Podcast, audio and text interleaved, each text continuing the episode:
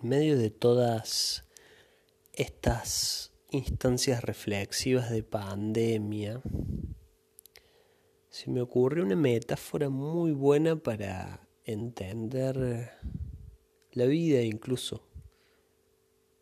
Estoy entusiasmado con esta metáfora, que es la metáfora del bote y la navegación. Yo creo que uno es un navegante, eh, las circunstancias de la vida de uno que te mantienen con vida son como tu bote, tus vínculos, tus afectos, tus gustos, tus actividades, tus conquistas personales, tus herramientas. Son el bote que te mantiene flote para no hundirte. Y la existencia es un gran mar, un océano, por momentos tormentoso, por momentos calmo, por momentos con sol, por momentos con mucha oscuridad. Entonces lo mejor que puede hacer uno ya que está en un bote es navegar. Eh, es inevitable incluso navegar. Por más que no quieras ir a ningún lado, la marea te va llevando. Es decir, la vida te va llevando. Entonces ya que la marea te lleva, está bueno para evitar sucumbir ante la incertidumbre, ser uno quien navega el bote. Para navegar el bote y conducirlo y ser el conductor del, del bote, es decir, el conductor de la circunstancia de uno, es muy necesario tener una brújula que te oriente un norte, hacia dónde ir, hacia qué tierra ir diseñar un mapa que te ayude a ir hacia ahí, una planificación. Y después, bueno, ir, remar hacia ahí, porque no llegas solo. No necesariamente remar todo el tiempo, pero sí lo suficiente para que el bote vaya yendo y que el envión lo vaya llevando. Por momentos dejas de remar, pero vas yendo.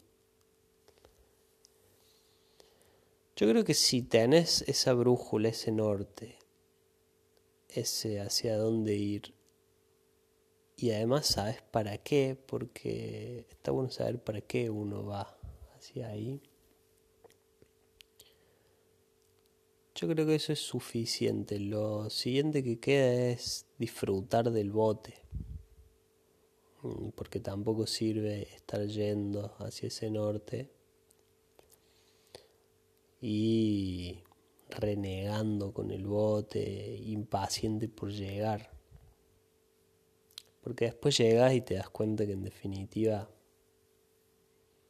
el norte es era una excusa para navegar, que la gracia estaba en, en disfrutar del viaje, no en, el, en llegar a destino, porque una vez que llegas a destino, en un momento te vas a aburrir y vas a ir a... Como la vida te sigue llevando, es una gran marea vas a querer ir a otro. Entonces, la salvación no está en llegar a destino, sino en, en cómo esos destinos son una excusa para disfrutar de, del viajar en sí. Entonces, cuando tenés claro el norte, nada, disfrutas del viaje, es decir, te abrazas a las comodidades, a las comodidades y a los a las cosas lindas que tiene el bote.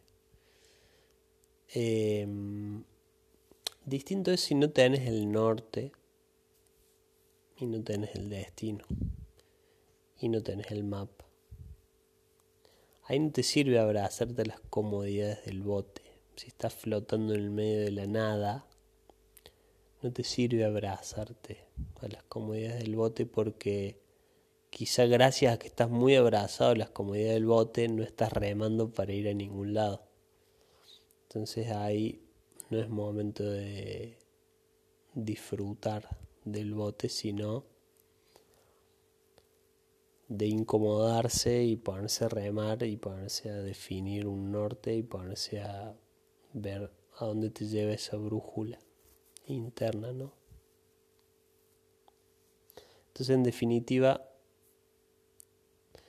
no sirve disfrutar de las comodidades del bote sin tener un norte y tampoco sirve tener un norte si no vas a disfrutar de las comodidades del bote.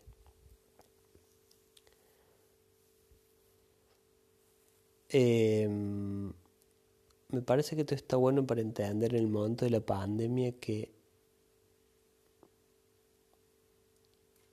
en un momento como este en donde cuesta tanto definir un norte porque no se sabe qué va a pasar,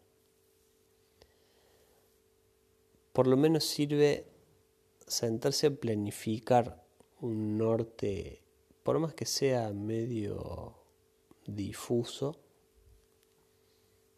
y como la marea está tan turbia y tan tormentosa que no te garantiza que vayas a llegar a ese norte, ahí sí, por ser una situación circunstancial extrema, no te queda otra que abrazarte las comodidades del bote, a las certezas y a las seguridades del bote para salvarte. Entonces no te sirve en un momento de tormenta estar renegando con tu bote, o sea, no reniegues con tus vínculos, no reniegues con tus miedos, con tus vicios. Abrazalos un poquito, quizá si esos vicios y esos vínculos son lo que te hace, lo que te genera, quizá te generan más tormenta que la tormenta externa de la pandemia. En ese caso no son seguridades, no son certezas. En ese caso son venenos, son serpientes dentro del bote, no, no son parte de la seguridad del bote.